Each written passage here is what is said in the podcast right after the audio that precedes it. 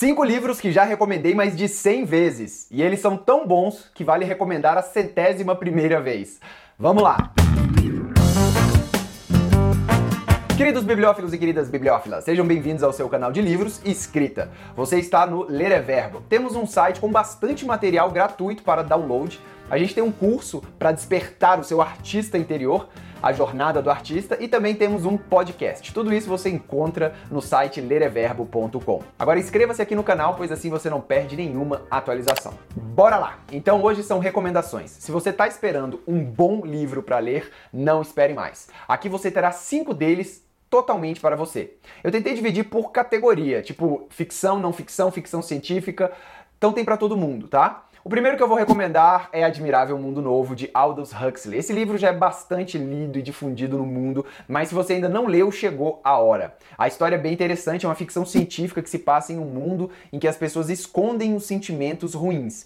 Como se fosse a sua vida na rede social. Se você está triste ou deprimido nessa sociedade, você toma uma droga chamada de soma. Além disso, as crianças nascem programadas geneticamente para desempenhar determinado papel na sociedade. É como se a concepção de novos seres humanos fosse também uma fábrica. Claro, tudo isso com a inventividade e manipulação de um grande líder central. Bem típico nessas histórias disruptivas dessa época, né? E aí nessa história temos o selvagem, alguém que não entende as regras e que não participa desse grande esquemão que está rolando ali.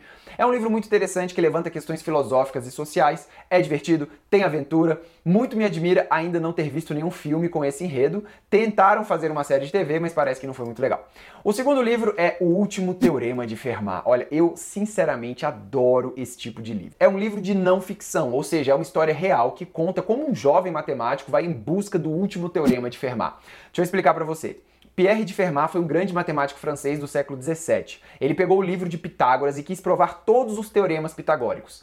E o fez. Contudo, para o famoso teorema de Pitágoras, x ao quadrado mais y ao quadrado é igual a z ao quadrado, Fermat disse que é possível colocar qualquer número na potência e o resultado é o mesmo. Então, se x a potência de n mais y a n é igual a z a n.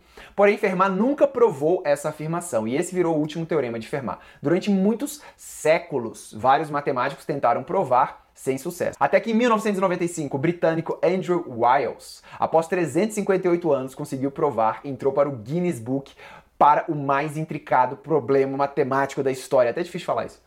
Bom, o livro é isso, mas também tem toda a história de Wiles, uma história cheia de sofrimento, dor, desespero, obsessão, força, vontade. Cara, em resumo, é um livrão, vale muito a pena.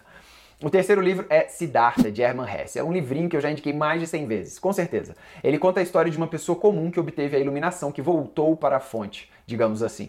Só que essa tal iluminação não foi obtida pela meditação, foi obtida pela presença na vida. E eu acho que Hesse se inspirou na história do Buda Gautama, mas não é a biografia dele. É uma busca que todos nós temos do significado universal e do propósito de vida. E ele diz ali que o propósito de vida é você retornar à sua fonte a sua força, né? E esse, caminho é para dentro, né? Você tem que ir para dentro. Por quê? Porque a, a fonte, a consciência, ela quer experimentar a realidade que você experimenta enquanto consciência. Vou deixar você ler o livro, né? Eu não vou falar aqui no final, porque o final é muito interessante, por dois motivos. Eu não quero dar spoiler. E segundo, eu não vou conseguir transmitir o sentimento que o autor conseguiu escrevendo, porque Herman Hesse escreve muito bem.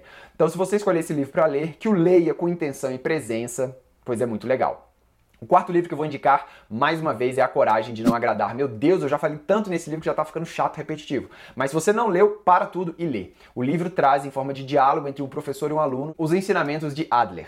Adler foi um psicólogo, aluno de Freud e colega de Jung, que desenvolveu, paralelo a esses pensadores, uma corrente de estudo da psicologia. Só que não ouvimos falar muito de Adler, mas as premissas desse cara são geniais. Eu acho que ele estava muito à frente do seu tempo e agora é que está chegando a hora dele.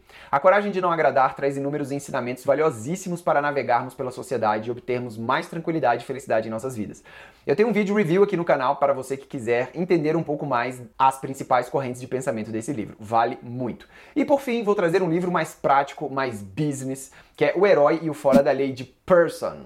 É um livro que usa o conhecimento dos arquétipos junguianos para você estruturar a comunicação do seu negócio. Para você dar uma personalidade à sua marca, fazer com que a sua empresa desperte nas pessoas o arquétipo certo e se comunique de uma forma mais eficaz.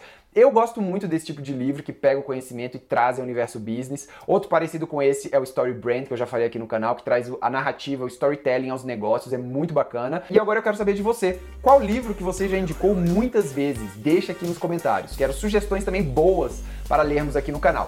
Lembre-se de se inscrever no canal, pois assim você não perde nenhuma atualização. Muito obrigado pela audiência, um grande abraço e até a próxima. Valeu!